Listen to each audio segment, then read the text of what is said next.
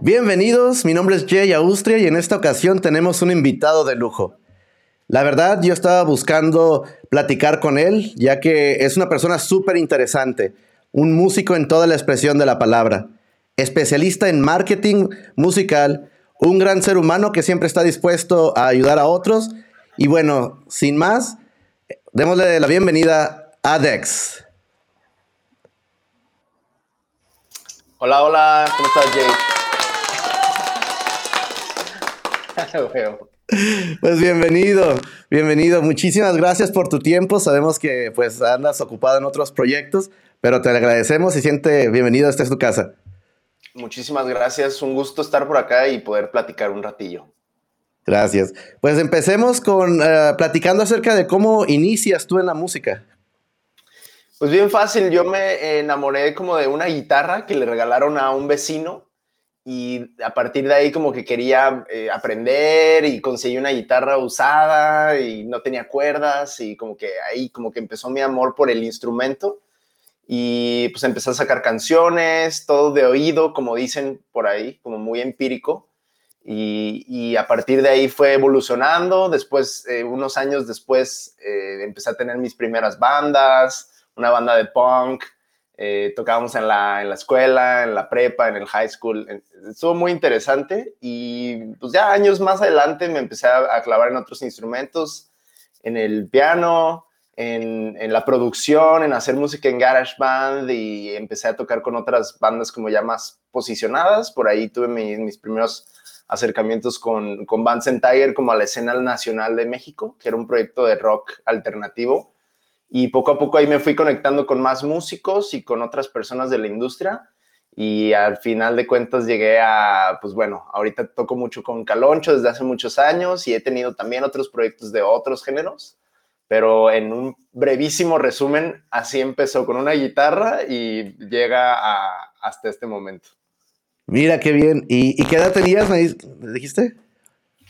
Eh, yo creo estaba como en la, antes de la secundaria, unos 12, 13 años, eh, más o menos, yo me acuerdo. O sea que desde, desde muy joven ya tenías muy definido, ¿no? Este, a lo que querías dedicarte. Pues era una pasión y en mi casa se escuchaba mucha música. Mi papá tenía colecciones de cassettes y de CDs este, enormes. Entonces, como que siempre fue la música algo que estaba en mi casa, pero lo de ser músico era algo que me nació por, por ver un instrumento y enamorarme de cómo se hacía la música. Qué interesante, ¿verdad?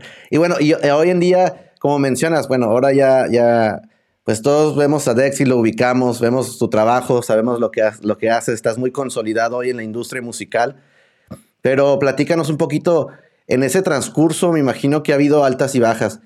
En lo personal a ti, ¿qué te ha ayudado a salir de, de esos eh, momentos donde uno puede decir que se le atora la carreta? Como tipo de hoy en día, pues estamos viviendo una situación eh, atípica, nada normal, a muchos se nos puede haber atorado la carreta. ¿Tú cómo podrías superar eso? ¿Cómo has superado esos momentos?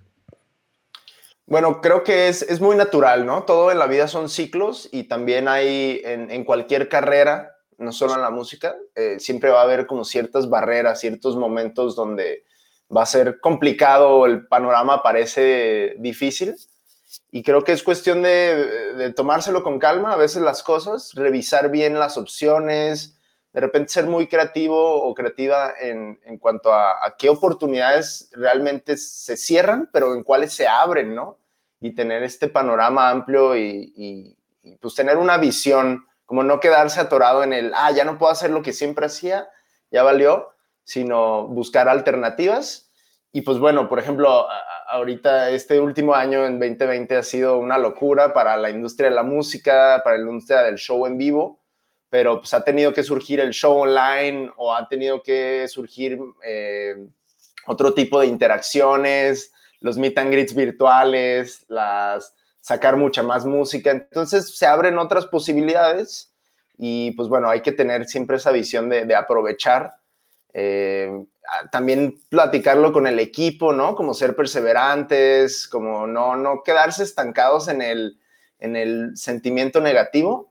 Creo que es muy importante ver hacia adelante y ver oportunidades más que errores o, o cosas que bloquean nuestro camino. Claro, y creo que la constancia tiene mucho que ver, ¿verdad? Eh, algo creo que, que puedo ver eh, en cuestión en, música o en procesos creativos también eh, implica mucho con la gente que te rodeas o la gente con la que intentas interactuar también, ¿no crees? Totalmente. Es, creo que una de las claves fundamentales es el trabajo en equipo. Muchas veces creemos que, que solos podemos hacer todo y empezamos así, ¿no? Es muy normal que grabes tu música y la mezcles y hagas la portada y la distribuyas y todo, pero de verdad conforme va avanzando y va creciendo los proyectos, es muy, muy necesario crear un equipo de trabajo y poderle delegar o repartir estas eh, actividades entre todo el equipo. Creo que es muy importante y justamente conseguir un buen equipo de trabajo es algo difícil, toma años, a veces mucha suerte. A mí me pasó con las bandas que pasé por infinidad de proyectos musicales, géneros, este, de todo. Y, de verdad, pues cada uno es un equipo diferente y, hay cosas que a veces funcionan, a veces no. Entonces también es importante eh, ir buscando el equipo ideal y también saber decir que no y, avanzar, ¿no? No quedarse estancados. Muy, muy cierto, muy interesante lo que dices, ¿no? A veces eh, el decir no, en, muchos de nuestros casos nos cuesta, ¿no? Yo me incluyo en el, paquete.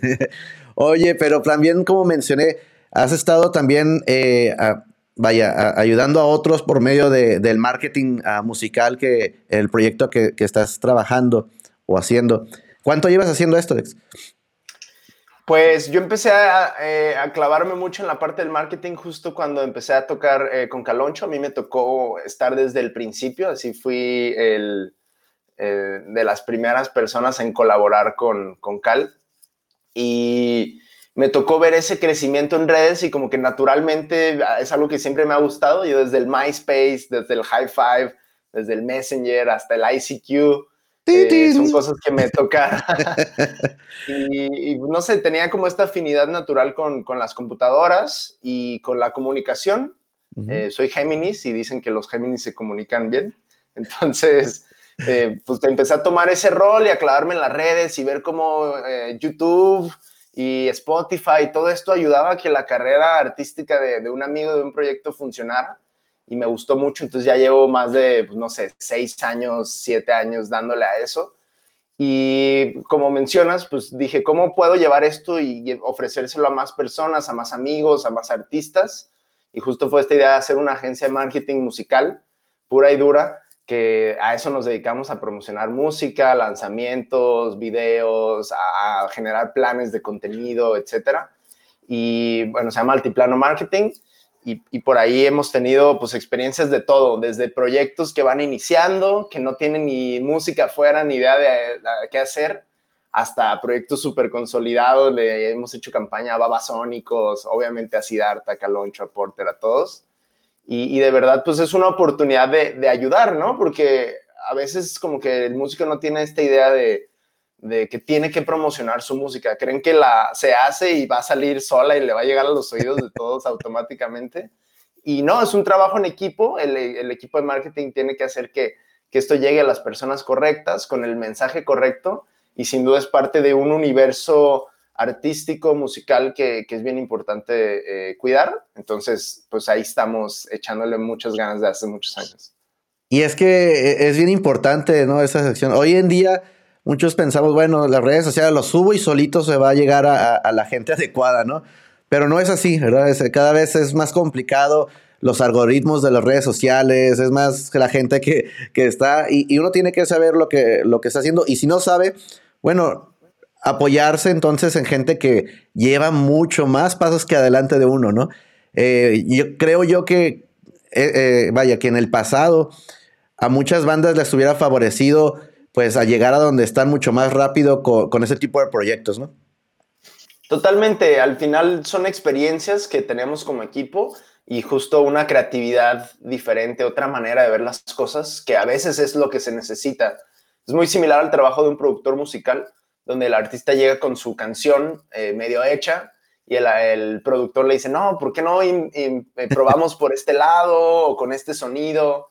Y hacemos lo mismo mucho en el marketing. Normalmente pues ya llegas con una canción y con una letra y con una idea de, hacia dónde tiene que ir, pero justo en equipo, en rebotar ideas, en plantear otras cosas diferentes, eh, se pueden llegar a cosas interesantes. Y pues claro, como siempre estamos haciendo esto, estamos al día en, en las tecnologías, ¿no? Oh, ya salió esta nueva función de Instagram, ¿por qué no la aplicas de esta manera? ¿O por qué no haces una colaboración virtual? Y, pues de ahí salen bastantes cosas que pueden ayudar a darle promoción a una canción. Qué bien, Dex. Pues mira, ya casi estamos por concluir la entrevista. Nuevamente agradecerte por tu tiempo, pero también queremos eh, compartir, eh, si nos puedes contar dónde podemos eh, seguirte y también, bueno, dijiste lo de la cuenta de Altiplano, entonces dónde te podemos seguir tu trabajo y un poquito más de las redes sociales. Sí, pues todas mis redes están así como LSDEX, así me pueden encontrar a mí, es eh, mi persona y mi proyecto personal. Yo también hago música eh, por mí, por gusto, por hobby. Hago música ambient eh, o, relajada o experimental. Entonces ahí pueden encontrar bastante de mi proyecto. También me gusta mucho improvisar y hacer cosas con sintetizadores.